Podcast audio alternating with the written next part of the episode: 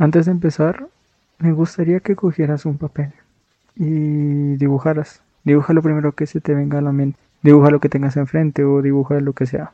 ¿Ya lo hiciste? Muy bien. Pues entonces creo que ya sabes por dónde van los tiros. Hola, soy Dajanael y bienvenido a este nuevo podcast en el que hablaremos sobre la gran capacidad que tiene un niño. Seguramente te preguntarás por qué al inicio entonces te puse a dibujar algo.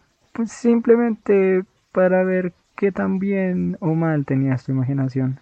Si hiciste algo, pues déjame felicitarte. Sigues teniendo ese algo que tiene cada niño en su interior, la gran capacidad de imaginar mundos y de contar historias por más ridículas que sean. Pero bueno, dejando esto de lado, vámonos más al fondo. Vamos a empezar a preguntarnos qué es la imaginación.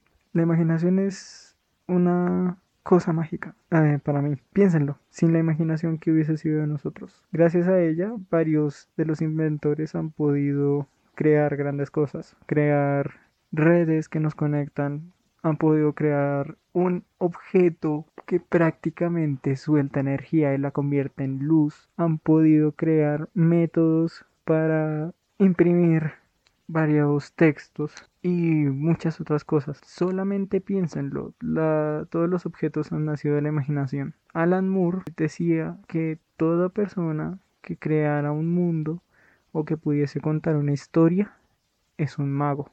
¿Eso qué quiere decir? Que todas las personas que han podido crear algo o todas las personas que han escrito un libro, que se han inventado una historia, ya sea, no sé, de un renglón o de varias miles de hojas, es un mago, pues es el creador de su propia historia, es el hacedor de un nuevo mundo.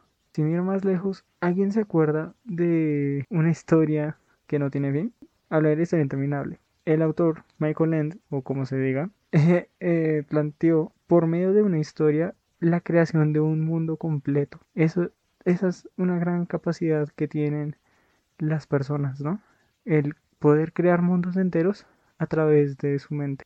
Alguien similar con este poder podría ser J.R.R. Tolkien, ¿no? O sea, él se inventó todo el mundo del Señor de los Anillos y es un mundo con varias criaturas que son basadas en la mitología nórdica y también tienen su propio conflicto y a la vez que su resolución. Sin lugar a dudas, Michael y J.R.R. Tolkien son grandes magos, cada uno especializado en su propia historia. Aunque hay alguien que también podría ser considerado un mago.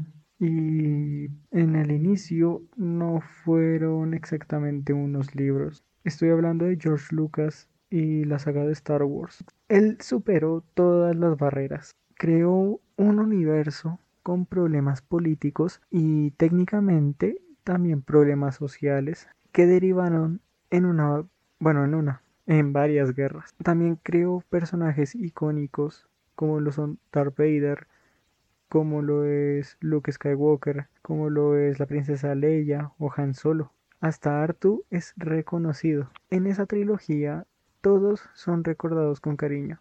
Desde los inicios esa galaxia muy muy lejana tenía futuro, un muy buen futuro. Todos ellos, me atrevería a decir, eh, a la vista de Alan Moore, podrían ser considerados magos. Bueno, tal vez no completamente a, a, opinión de él, sino más bien por el concepto de mago que él da, el de una persona que pueda crear mundos y pueda crear básicamente a través de la imaginación y de todas sus capacidades mentales. Pensemos en cómo llegar a tener un buen proceso creativo y también que este proceso creativo salga de nuestra imaginación. Hay que empezar por algún problema. Puede ser un problema ficticio o un problema real. Todo depende de lo que se vaya a hacer. Por ejemplo, si es una historia, creo que hay que considerar seriamente en hacer un problema ficticio. Se podría basar en la vida real, pero eso ya es decisión de cada uno. Un problema real podría ser la dificultad. Por ejemplo, ¿saben lo que pasó con Thomas Alva Edison? Él inventó la bombilla para así resolver el problema de tener fuego en la casa. Personalmente creo que le tenía miedo a la oscuridad y al fuego, pero él decía que encontró un invento que se llevó a cabo después de mil intentos fallidos o algo así. Él eh, fue una persona que trajo a la realidad su invento. Prácticamente un mago que pudo materializar lo que tenía en mente. Eso es increíble si lo piensan bien. Y prácticamente así son todos los magos, o más bien todos los inventores, que han logrado traer a la realidad sus ideas. El proceso de cómo materializar tu idea, ya sea en una historia o en un invento, es cosa tuya. Pero cuando lo hagas vas a quedar sorprendido del resultado. Estoy seguro de ello. Bueno, me desvié del tema. Después de encontrar el problema, creo que hay que buscar algún referente sobre lo que hay. Es decir, Thomas Alba Edison para encontrar la bombilla vio que existían los las antorchas y las velas. J.R.R. Tolkien utilizó la mitología nórdica, al igual que muchos otros escritores del estilo de Tolkien. Así que, si tu problema tiene algún antecesor, puedes usarlo de referencia. Así puedes crear bajo la marcha. Si no tiene antecesor, pues la tendrás más complicada. Tú tendrás que crear el primer objeto de esa solución o la primera historia que tenga como base tu problema. Y una vez creado ese objeto podrás ver qué hacer con él. Si definitivamente lo vas a dar a conocer o te lo vas a quedar para ti. Normalmente se da a conocer pues el proceso de la imaginación y de la creatividad debe ser mostrado para que el público pueda gozarlo. Y claramente también debe ser mostrado el producto final.